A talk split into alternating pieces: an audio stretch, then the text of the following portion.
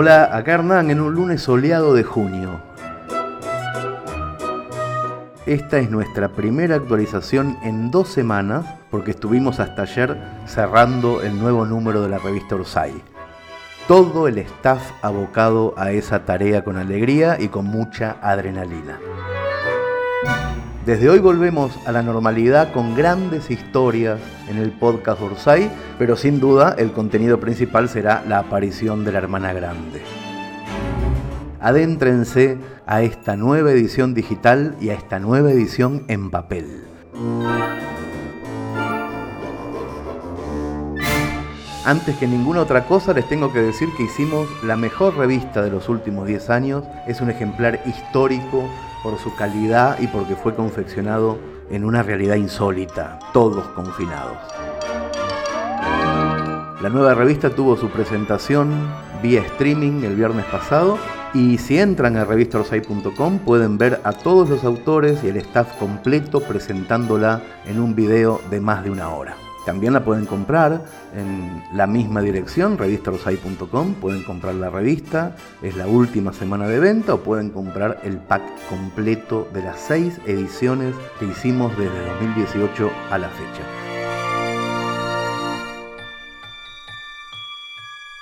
Pero ahora vamos al resumen del podcast, que es lo que nos importa.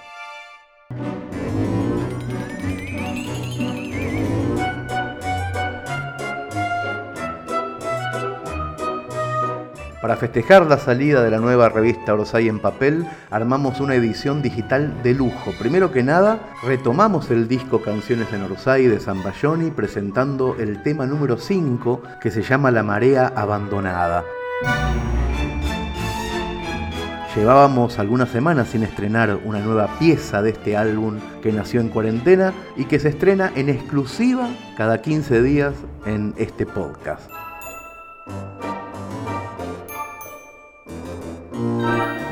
En medio de la canción número 4 y la número 5, Zambayoni además fue papá por primera vez. Así que antes de escuchar la canción, nuestro abrazo de siempre, pero que vale doble. Esa mañana llegó mucho más temprano que casi siempre, pero con la plata justa. Es que una pesadilla lo había despertado atormentado, mirando el techo en la penumbra. Pero en lugar de dar mil vueltas acostado, buscándole la quinta pata al inconsciente, se fue a la agencia y cada número soñado lo fue jugando en la boleta. Deseame suerte. 01 por la sed y la botella. El 17 porque todo terminaba. El 21 porque no sé si era ella, pero era ella. En la tragedia, quien me abrazaba. El 33 porque me ahorcaba mi rosario. El 31 por el sol de madrugada 08 porque es mi cumpleaños y cuando juego, siempre lo juego, qué cosa rara. Tantos años haciendo la tarea, con la espalda doblada, buscando entre la arena una moneda en la marea abandonada. Nada de nada una huella certera en el camino, un faro en la corriente, una seña del destino, un remolino que de cartas nuevamente, nuevamente.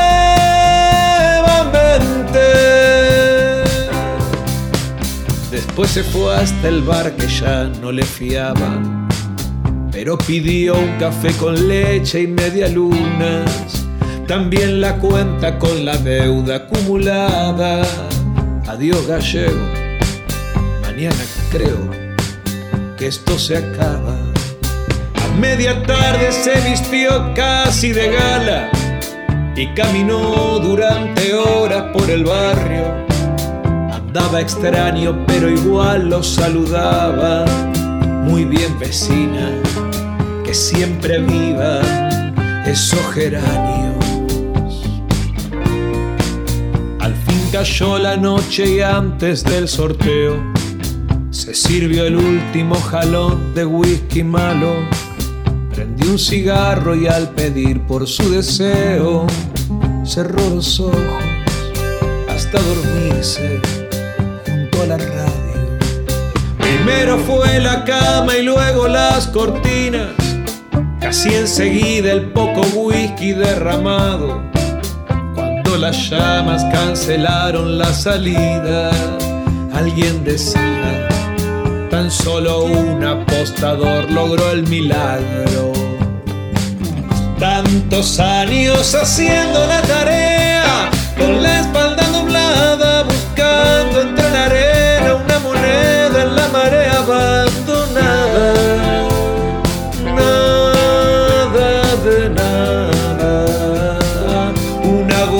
huella certera en el camino, un faro en la corriente, una seña del destino, un remolino que de cartas nuevamente.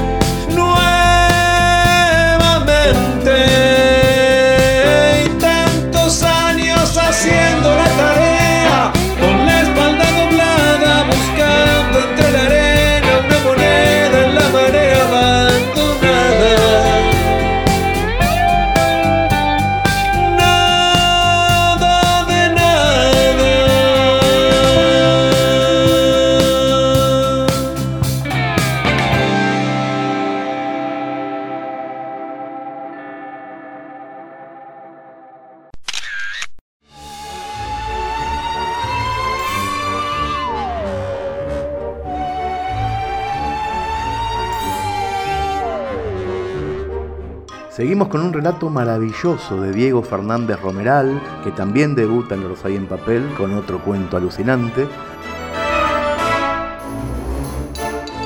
La trama de esta historia en el podcast Orsay involucra una carnicería del conurbano, dos lechones, un sorteo y un viejo que gasta todos los billetes que tiene para comprar 47 números de la rifa. El cuento se llama Esperando los lechones y además de leerlo podemos escucharlo en la voz incomparable de Gustavo Peto Menajem. No se lo pierdan. Al otro día de que se anunciara la rifa, el viejo Bedia se paró frente a la caja registradora y empezó a sacar billetes arrugados de todos los bolsillos. Hacía un calor de la puta madre y el viejo andaba con campera y gorro de lana. Caminaba muy despacio y se ayudaba con un bastón de madera. Me llamó la atención que tenía el cuerpo diminuto, aunque bastante proporcionado. Apenas llegaba a la altura de la mesada de la carnicería.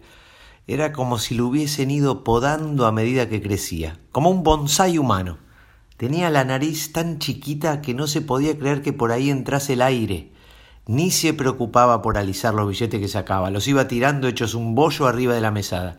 Cuéntelos, le dijo a don Roque, el dueño de la carnicería. Deme todos los números que me alcancen con esa plata. Don Roque los fue sumando en la calculadora. Le alcanzaba para 47 números de los 100 que había en total.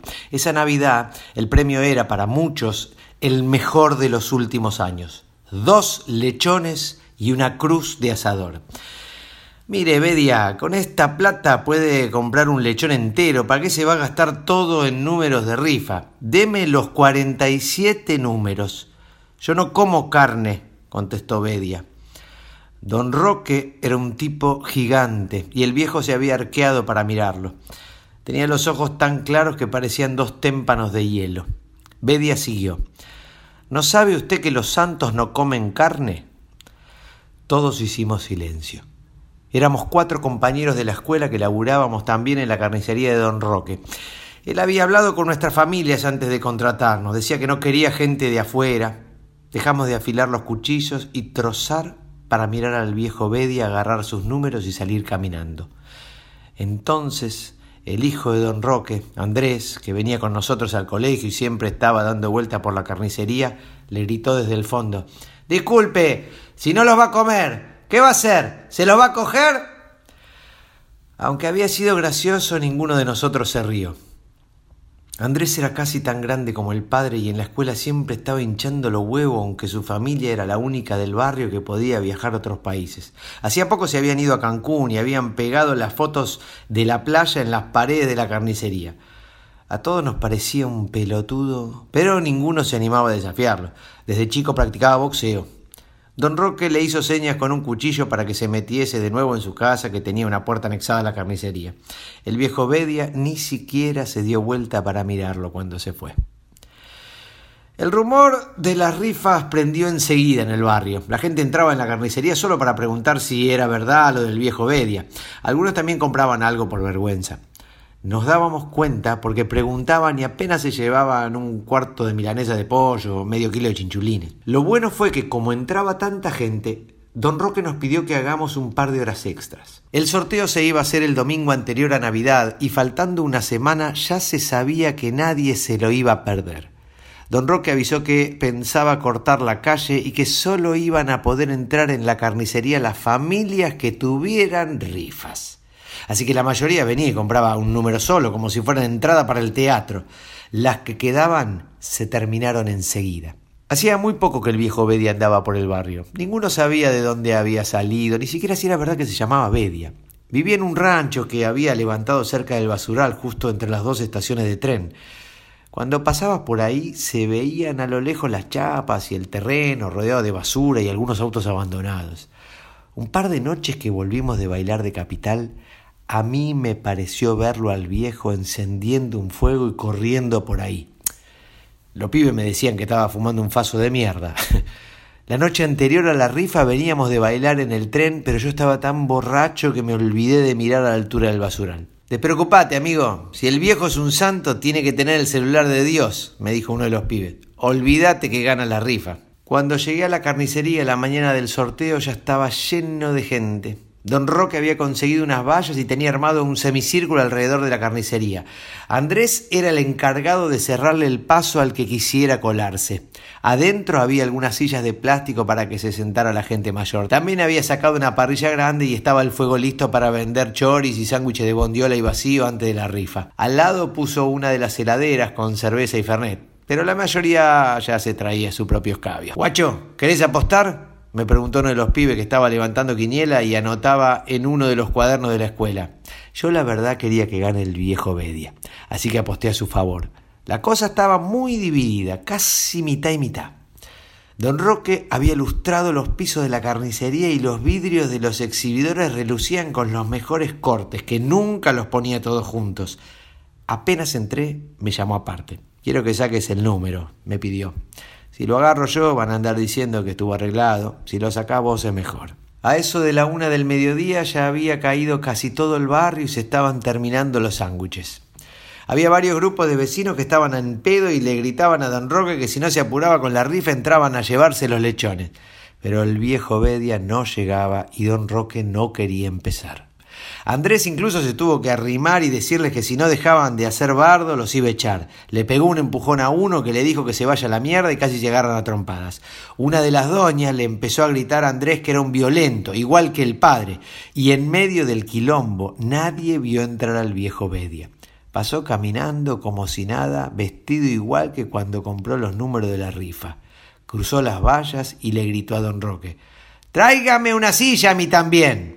La gente se empezó a calmar con el grito del viejo y algunos hasta lo aplaudieron.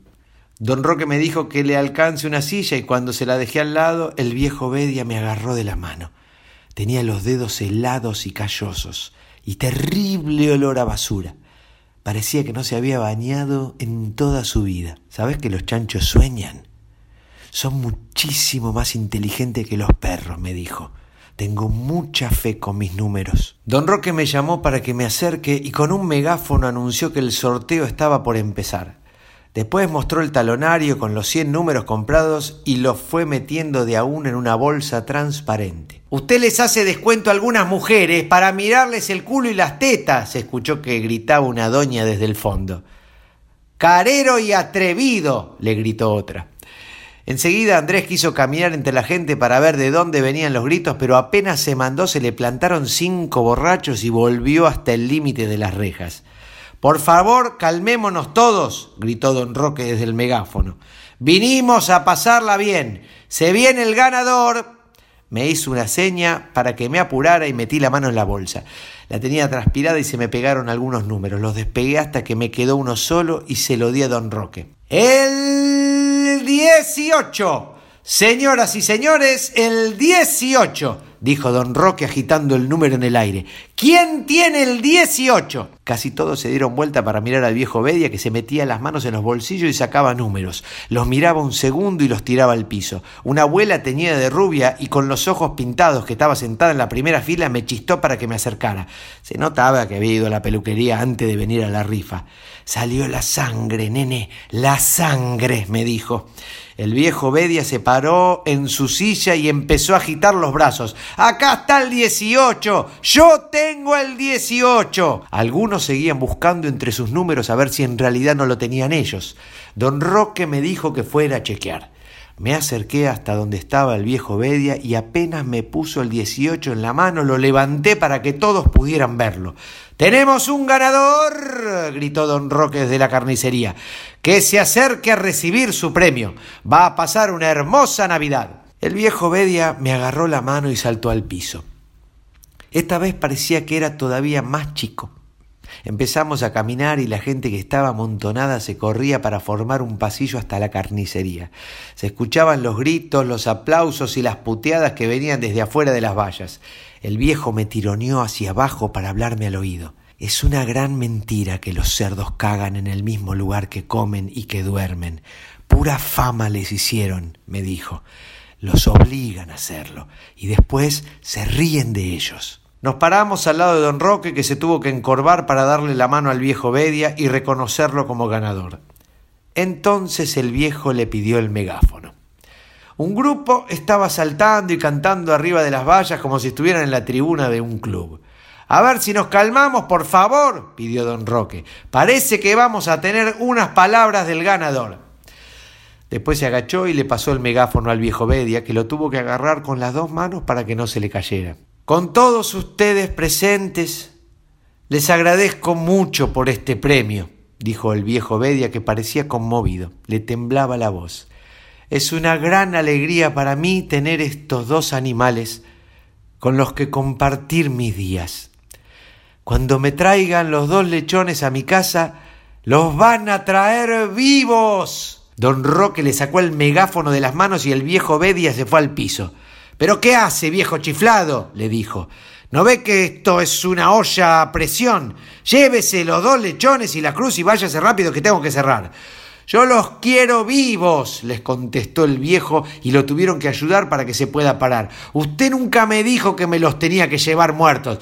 Los lechones son para comerlos. ¿Qué quiere hacer? Se los quiere coger, ¿no? Quiero mis lechones vivos, repitió el viejo Bedia. La abuela, teñida de rubio, se paró y lo señaló a don Roque. Dele al señor lo que pide, le dijo. Es el ganador de la rifa. En ese momento voló desde lejos una botella de plástico con cerveza que llegó casi hasta donde estábamos nosotros.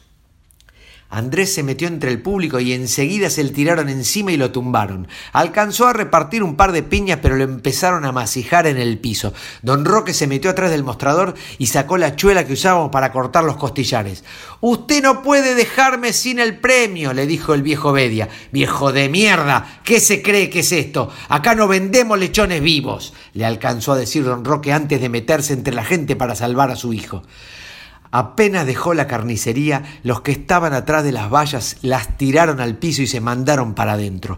Pasaron del otro lado del mostrador y empezaron a llevarse toda la carne. Algunos las metían en bolsas y otros se las cargaban al hombro o entre las manos. El piso estaba resbaloso por la grasa y la sangre que chorreaba de los cortes. Algunos se caían y se ayudaban a levantarse y seguían llevándose la carne como podían. Un par aprovecharon para despegar la foto de cangú que tenía don Roque y hasta terminaron por abrir la caja y llevarse toda la guita.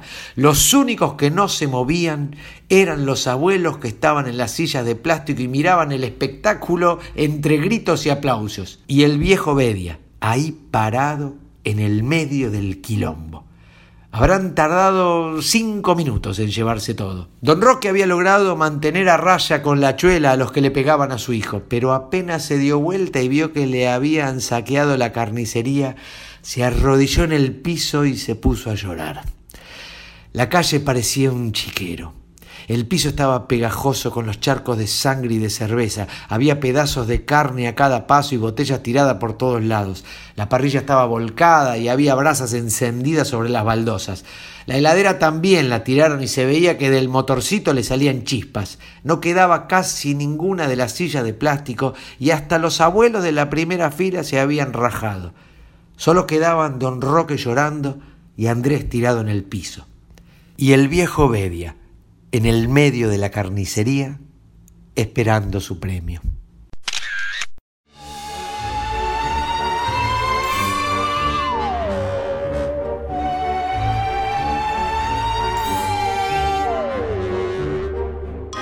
Y seguimos con un cuento erótico que puede funcionar muy bien en las noches destempladas, porque levanta temperatura.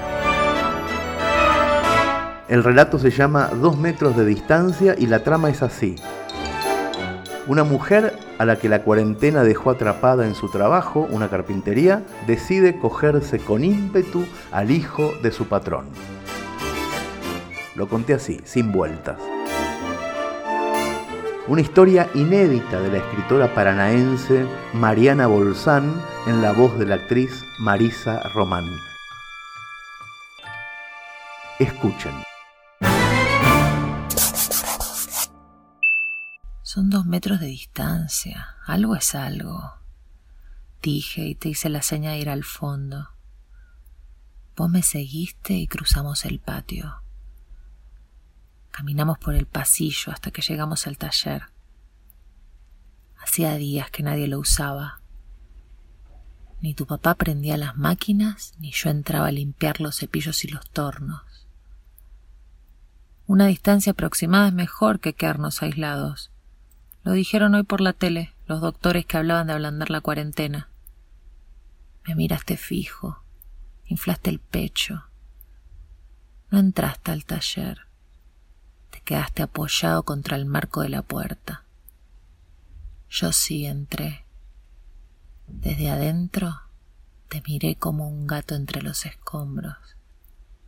Vi el cagazo recorrerte el cuerpo, pero también te vi las ganas y eso me convenció.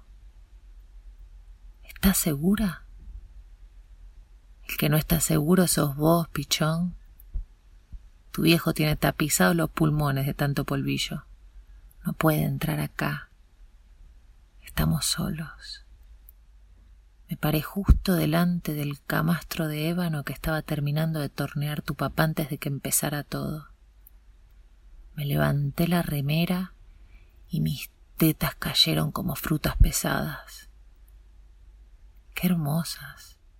Yo tuve un amor que en mi corazón trazó marcas negras. Y de la viruta que allí quedó nacieron mis penas.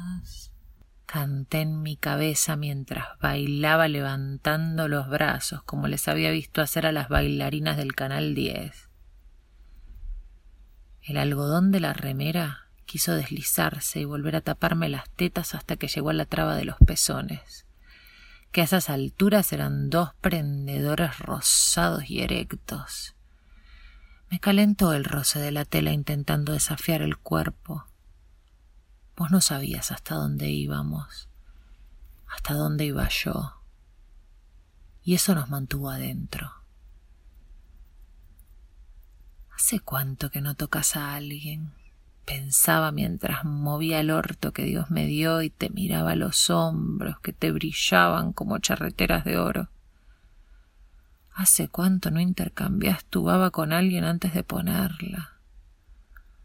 Cincuenta días cincuenta y dos, cincuenta y tres sin volver a tu casa, cincuenta y cuatro sin llamarlo al Ezequiel, cincuenta y cinco durmiendo en tu trabajo, al lado del taller, limpiando una casa que no es tuya. Cincuenta y seis y moves el culo para el hijo de don Zaragoza que está más fuerte que el pegamento con tolueno que usa el viejo para fijar las maderas antes de prensarlas. Cepillo para pulir angustias de mi alma. Carpintero de tu piel, ebanista de tu aliento. Así no puedo, dijiste y me cortaste el baile y la emoción. Así no podés, y cómo sí podés. Así no puedo, mirándote ahí, de lejos.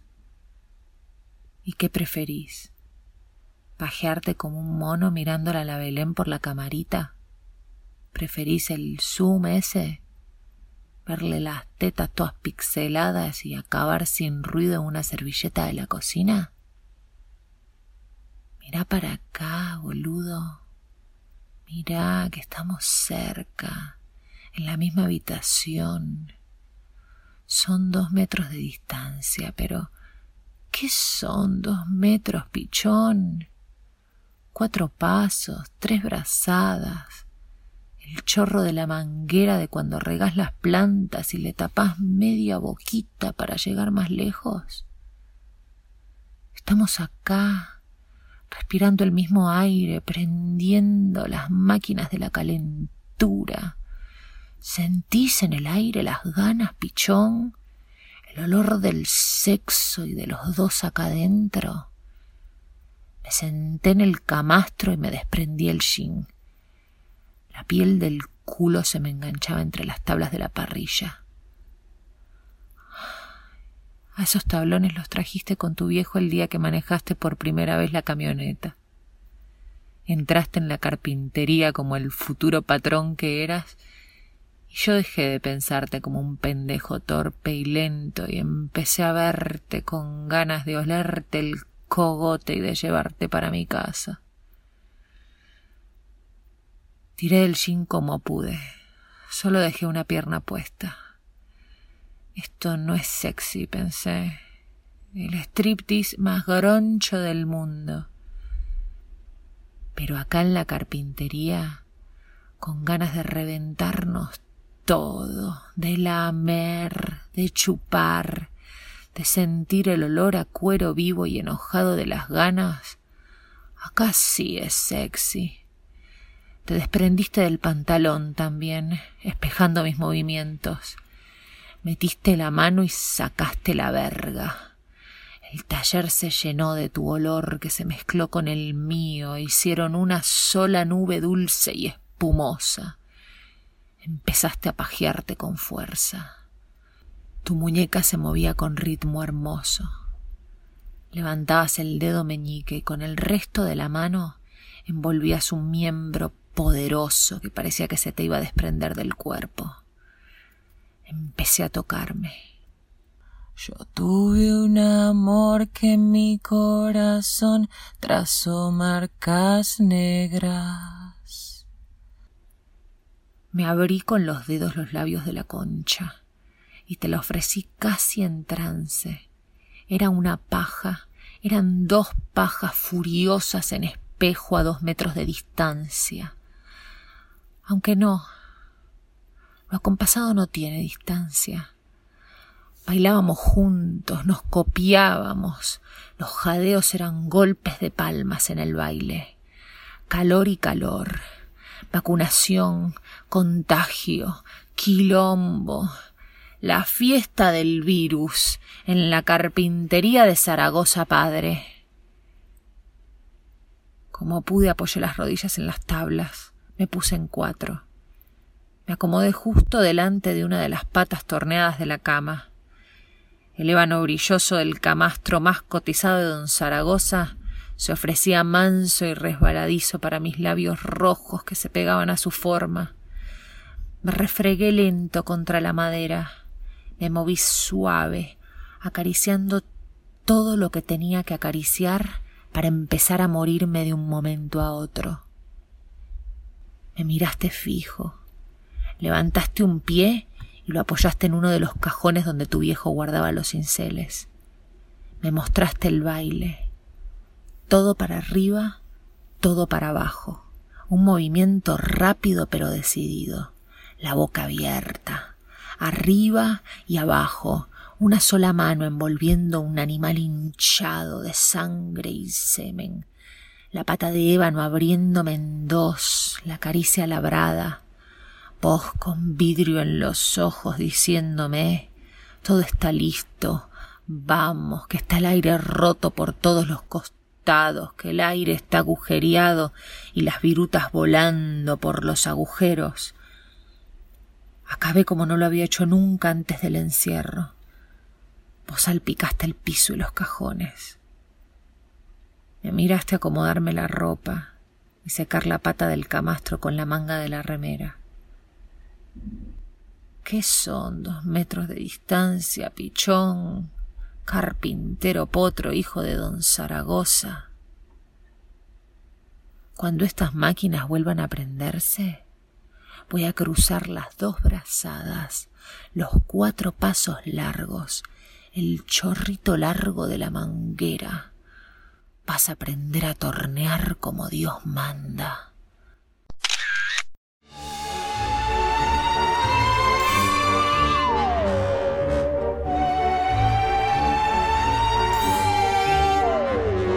Y para cerrar, algo a lo que le teníamos ganas desde hace mucho, mucho, mucho tiempo.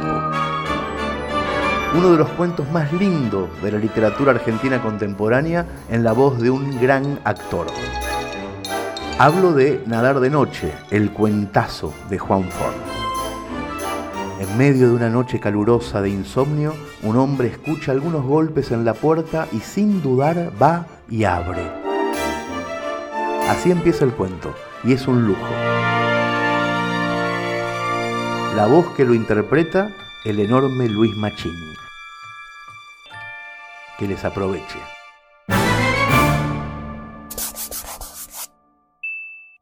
Era demasiado tarde para estar despierto, especialmente en una casa prestada y a oscuras.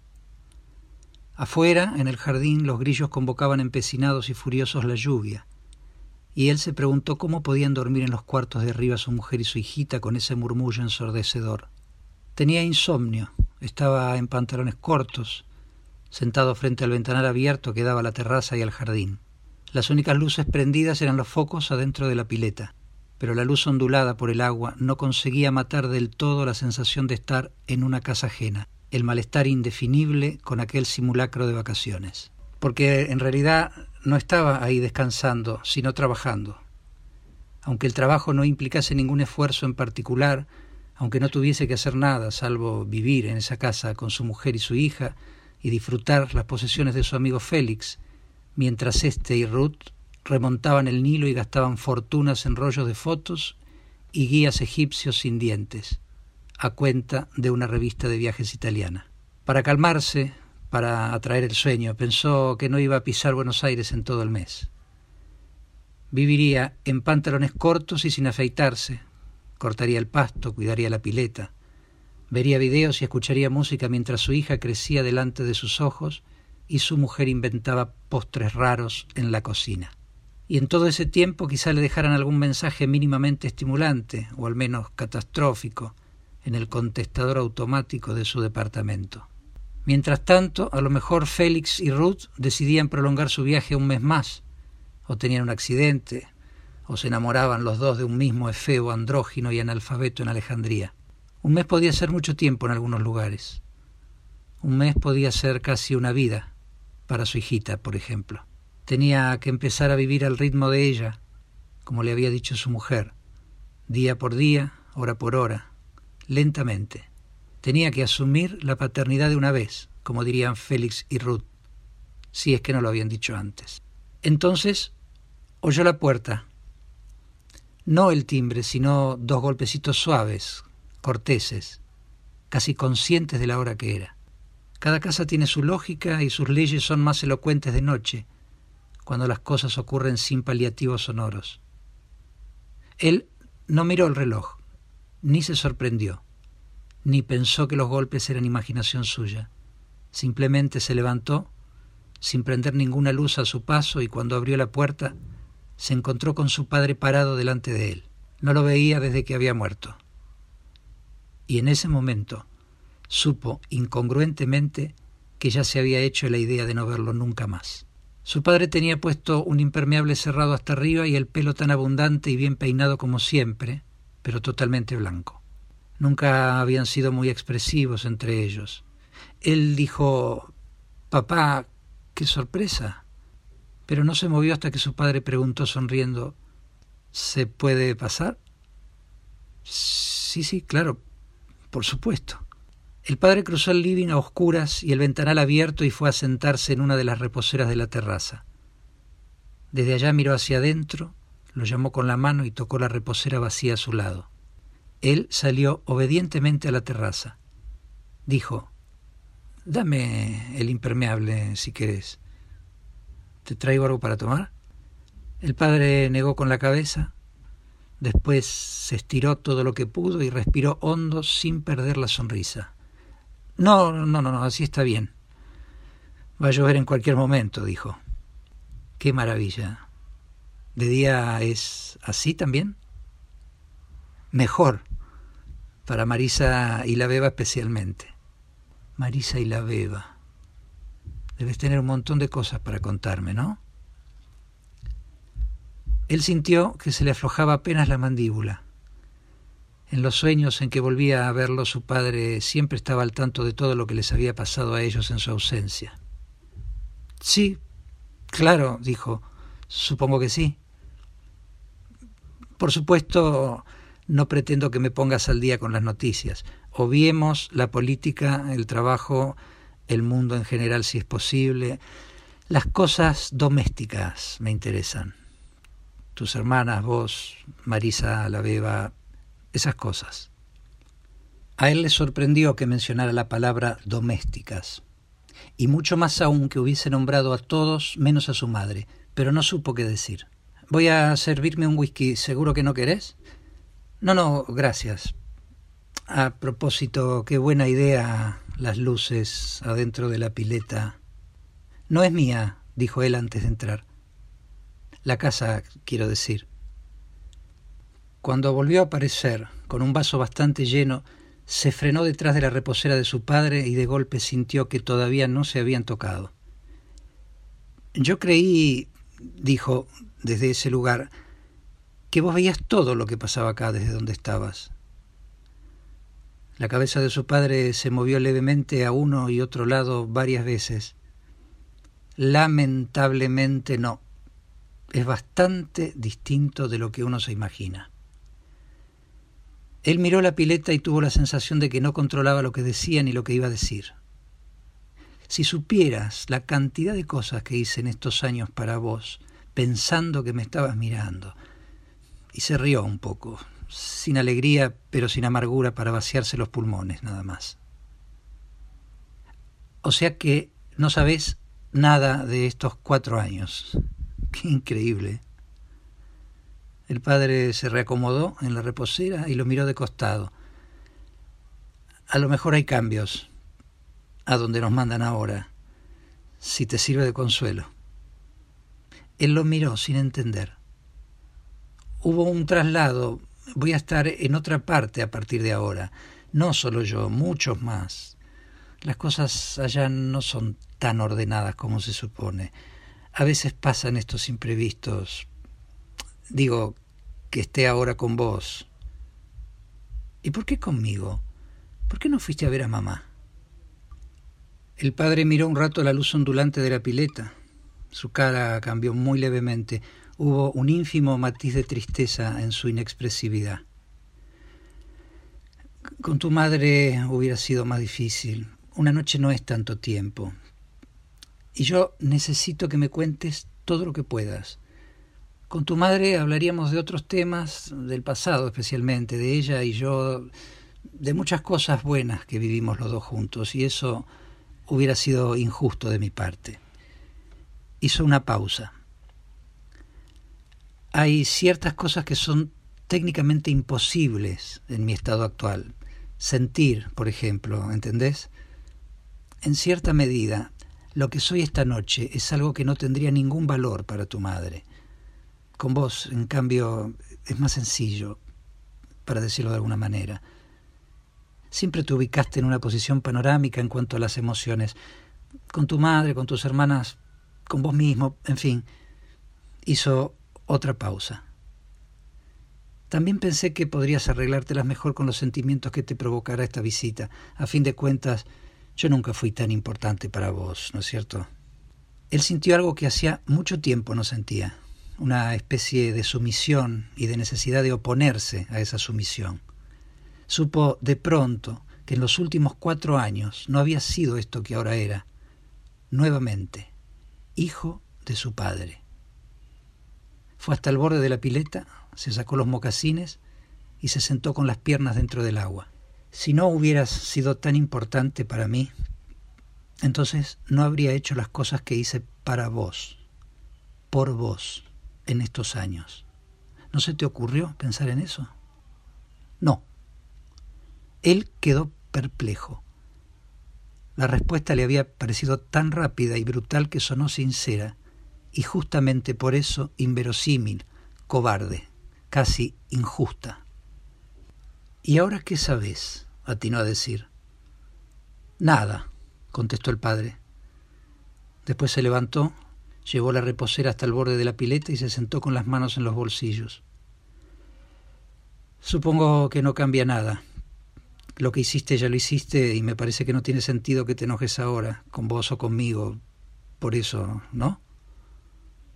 No solo era inútil, Además empezaba a sentir que no le era lícito, frente a la condición de su padre, cuestionar nada, ni permitirse esa insólita belicosidad. La necesidad de oponerse se desvaneció y solo quedó la sumisión, no ya dirigida a su padre, sino a un estado de cosas, a una abstracción obtusa e inabarcable. Es cierto, dijo. Perdón. Se quedaron callados un rato, hasta que él dijo de todas maneras, exageré un poco. No fueron tantas las cosas que hice pensando en vos. El padre soltó una risita. ya me parecía. Un relámpago rajó en dos el fondo del cielo. Cuando sonó el trueno el padre se encogió y su risita volvió a oírse. Ya casi no me acordaba de estas cosas. Es notable cómo funciona la memoria, lo que conserva y lo que deja de lado. Los grillos, dijo él. ¿Los oís? No me dejan dormir. Por eso estaba despierto cuando llegaste. Después de decir estas palabras dudó. Los grillos. Pero lo pensó mejor y prefirió quedarse con la duda. Bueno, dijo el padre con voz muy suave, a lo nuestro. ¿Puedo preguntarte algo antes? La reposera crujió. Él hizo un esfuerzo para mantenerle la mirada a su padre. Como quieras, pero ya sabes cómo es eso. Una vez que te enteras, difícil que puedas borrártelo de la cabeza. No es una amenaza. Lo digo por vos, simplemente. Sí, sí, ya sé, dijo él, y preguntó con voz insegura. ¿Todos van al mismo lugar? ¿No importa lo que haya hecho cada uno? Eso es algo que podría haberte contestado desde los 20 años más o menos. Siempre sospeché que importaba más en vida que después. En cuanto a la otra pregunta, no es exactamente un lugar a donde van, pero sí, todos van al mismo en la medida en que todos somos relativamente iguales. El modo de vida de tu vecino y el tuyo, por ejemplo, se diferencian tanto como tu estatura y la de él. Son matices, y los matices no cuentan. Digamos que hay básicamente solo dos estados, el tuyo y el mío. Es bastante más complejo, pero no lo entenderías ahora. Entonces, vos y yo vamos a encontrarnos de nuevo en algún momento, dijo él. El padre no contestó. ¿Importa algo estar juntos allá? El padre no contestó. ¿Y cómo es? dijo él. El padre desvió los ojos y miró la pileta. Como nadar de noche, dijo. y las ondulaciones de la luz se reflejaron en su cara. Como nadar de noche en una pileta inmensa, sin cansarse. Él tomó un trago de whisky que le quedaba en el vaso y esperó a que llegase al estómago. Después tiró los cielos en la pileta y apoyó el vaso vacío en el borde. ¿Algo más? dijo el padre. Él negó con la cabeza, movió un poco las piernas en el agua y miró la base de la reposera, el impermeable, la cara blandamente atemporal de su padre. Pensó en los reticentes que habían sido siempre en todo contacto corporal y le parecieron increíblemente ingenuos y artificiales aquellos abrazos en los sueños en que aparecía su padre. Esto era la realidad. Todo seguía tal como había sido siempre y recomenzaba casi en el mismo punto en que quedara interrumpido cuatro años antes, aunque solo fuese por una noche. ¿Por dónde crees que empiece? dijo. Por donde quieras. No te preocupes por el tiempo. Tenemos toda la noche. Hasta que termines no va a amanecer. Él respiró hondo, largó el aire y supo que había entrado en la noche más larga y secreta de su vida. Empezó, por supuesto, hablando de su hija.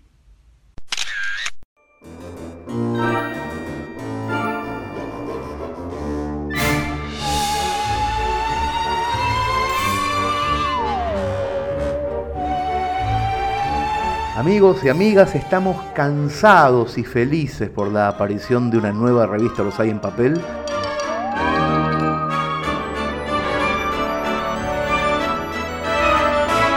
Y también aliviados de poder actualizar de nuevo el podcast y la revista digital.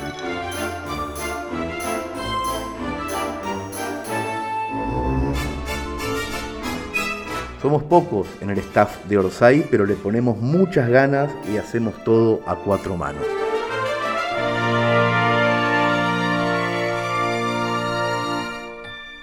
Ojalá que ustedes puedan al mismo tiempo disfrutar de estas historias. Hasta la semana que viene. Porque hay mucho más Orosai.